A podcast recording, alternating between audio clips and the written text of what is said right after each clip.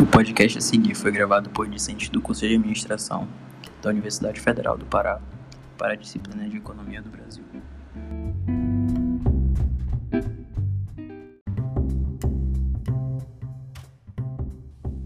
Boa tarde a todos e todas. Estamos começando mais um podcast Economia do Brasil. Eu sou a Júlia.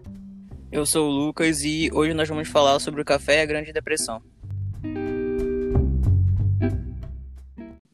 Isso mesmo, e a gente já debateu sobre a economia cafeira no Brasil alguns capítulos atrás, e é muito interessante falar como o Brasil lidou com a crise de 29. Que não ficou sem 29, né? É, se prolongaram por alguns anos e marcou muitos eventos do século 20. Pois é, e mesmo que tenha se iniciado nos Estados Unidos, a gente sabe que isso afeta a economia mundial como um todo, e com o Brasil não foi diferente. É, e é por isso que é importante a gente comentar logo de início que a exportação do café era responsável por 3 quartos das exportações mundiais. Isso significa muito a nossa balança comercial. É, mas vamos primeiro, vamos primeiro falar sobre os mecanismos de defesa que foram usados nesse período, porque houve uma política de defesa a esses efeitos negativos da crise. Isso, e como eu disse ainda há pouco, o Brasil era um grande exportador de café.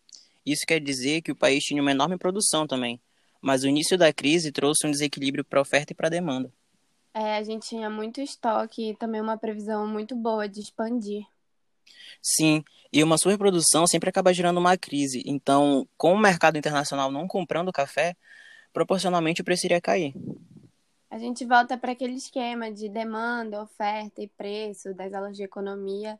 Então, consequentemente, o preço do café iria cair nessa situação.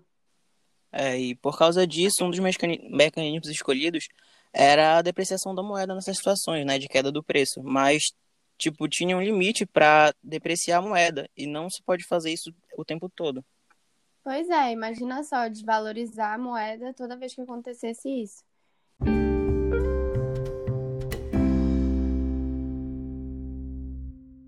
E além disso, eu também li que o próprio governo começou a comprar a produção que não estava sendo exportada para conseguir manter a renda dos cafeeiros.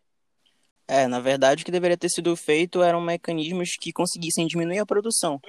E a situação ficou tão ruim que o governo decidiu queimar as toneladas excedentes de café na década de 30.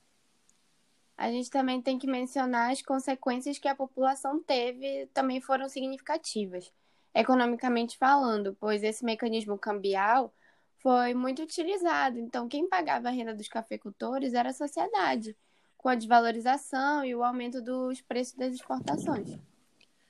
É, e o Celso Furtado, que foi um economista que abordou esse assunto, estimou que a queda nacional foi de 25% a 30%. E assim, considerando que os Estados Unidos enfrentaram uma crise absurda e com um desemprego enorme, até que aqui no Brasil foi uma queda relativamente razoável.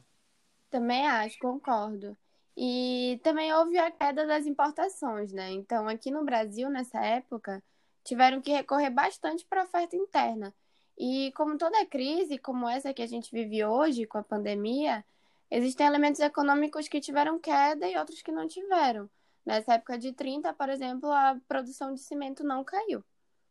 É, isso mostra que a gente precisa de uma diversidade econômica, né? Não só antigamente, como nos tempos atuais.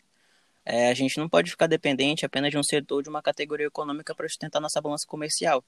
E isso é evidente quando ocorrem essas crises. E houveram vários acontecimentos após esse, né? Como o Estado Novo, o modelo proposto por Celso Furtado, industrialização do Brasil, Juscelino Kubitschek, entre outros. Mas o nosso propósito aqui era discutir o café na época da Grande Depressão.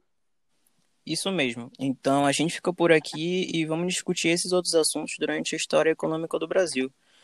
Nos próximos capítulos de Economia do Brasil. É isso. Isso aí. Tchau. Tchau.